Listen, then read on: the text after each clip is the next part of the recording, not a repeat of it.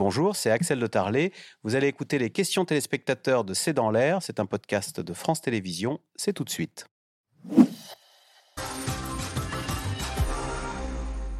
Alors, Anne Niva, je rappelle que vous étiez récemment en Russie. hein. La contestation en Russie semble plus faible qu'au début de la guerre. Est-ce à cause de la peur ou de la résignation? Ben, je crois que c'est un peu des deux. Mais la contestation en Russie, elle a été, euh, disons, euh, temporaire. Elle a été au tout début de la guerre, vous vous en souvenez, c'est-à-dire le 24, euh, le 25, dans certaines villes de Russie. Il y a eu déjà des, arrestations, des interpellations en masse. Puis ensuite, il y a eu, le 21 septembre 2022, la mobilisation par Vla- Vladimir Poutine. Et donc là aussi, il y a eu de nouveau des contestations. Et maintenant, il y, il y en a moins. Ceux qui ne voulaient pas être mobilisés sont partis. On a vu une vague de près d'un million de Russes qui sont maintenant à l'étranger, en Géorgie, à Istanbul et ailleurs.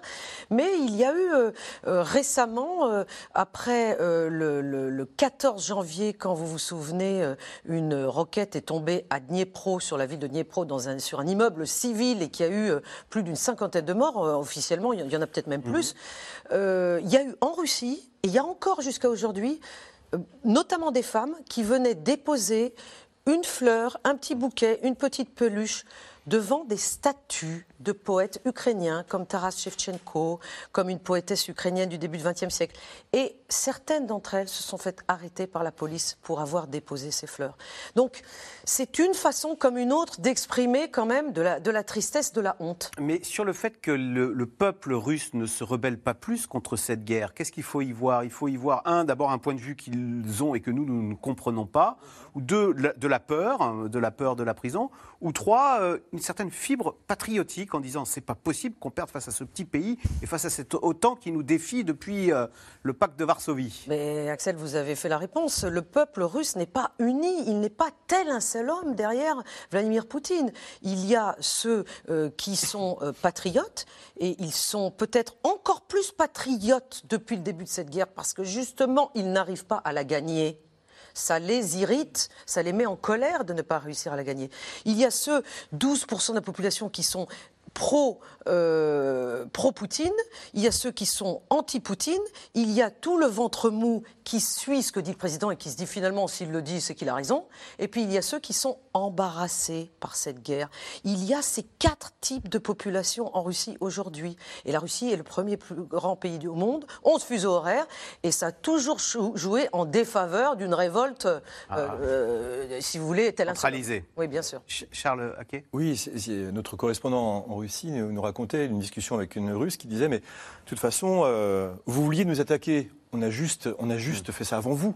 Donc on n'aurait jamais fait ça si jamais euh, vous ne vouliez pas nous attaquer avant. C'est de votre faute. On était forcé d'attaquer. Donc, c'est- Ce qui évidemment est, un imparable. gros mensonge. C'est un gros que- mensonge. Donc la propagande fonctionne. Voilà. Enfin, chez quelques personnes, évidemment Oui, qu'elle oui. fonctionne, sinon elle ne pourrait pas perdurer. Elle a fonctionné. Certains Russes préfèrent croire que l'Occident était sur le point de Voilà. les attaquer plutôt que d'admettre le fait, ils sont dans le déni, le fait que euh, leur président a envahi le pays ça voisin. permet d'être en accord avec. euh, Général Voilà. Dominique Trinquant, face euh, à cette armée russe qui se reconstitue, qui se massifie, qui euh, se prépare à une offensive, question, euh, le moral des militaires ukrainiens est-il en baisse? Ils avaient la patate il y a quelques mois, les Ukrainiens. hein. Mais je crois qu'ils l'ont toujours.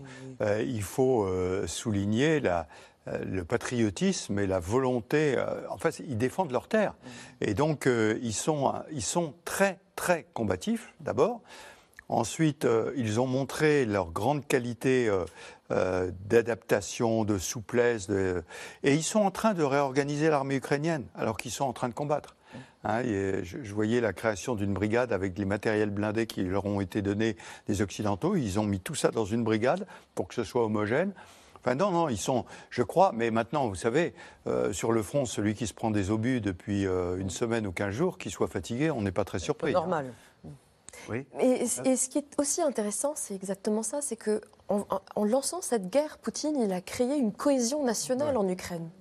Alors que Poutine dit que la nation ukrainienne n'existe pas. Ben, On voit que la nation ukrainienne existe parce qu'il y a des gens qui sont prêts à se battre pour mourir, pour qu'elle continue d'exister. C'est lui qui l'a forgé. hein. Voilà.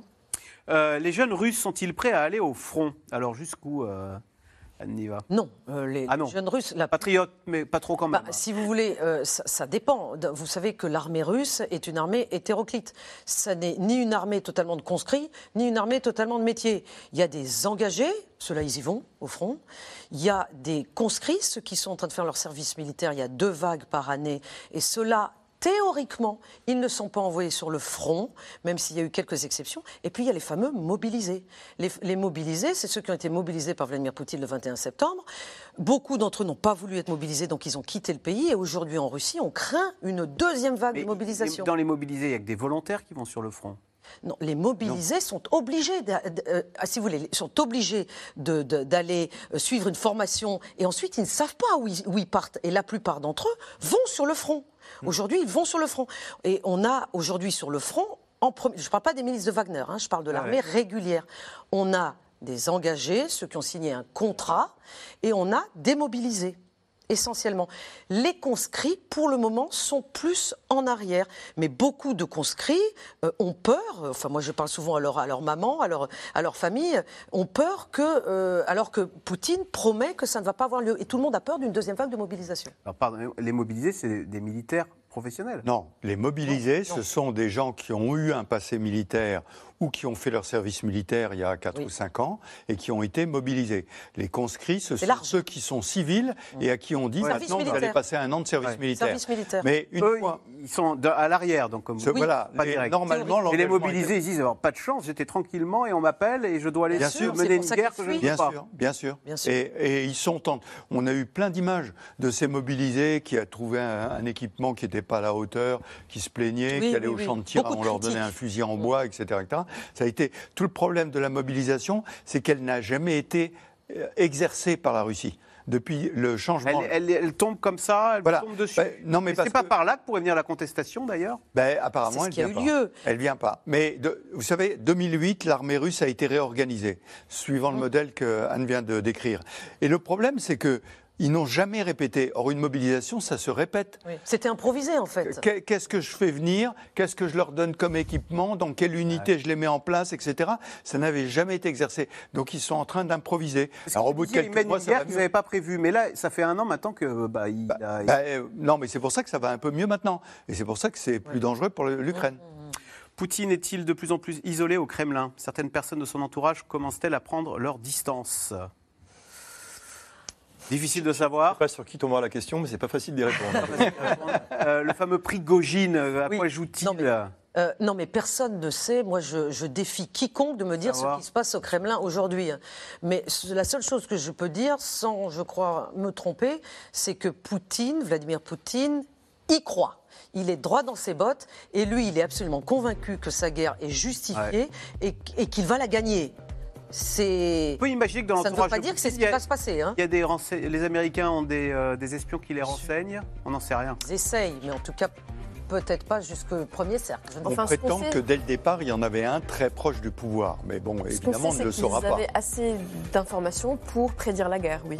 oui personne ne les a écoutés. Allez, merci beaucoup d'avoir participé à cette émission. Bonne soirée sur France 5. On se retrouve demain pour un nouveau C'est dans l'air. À demain.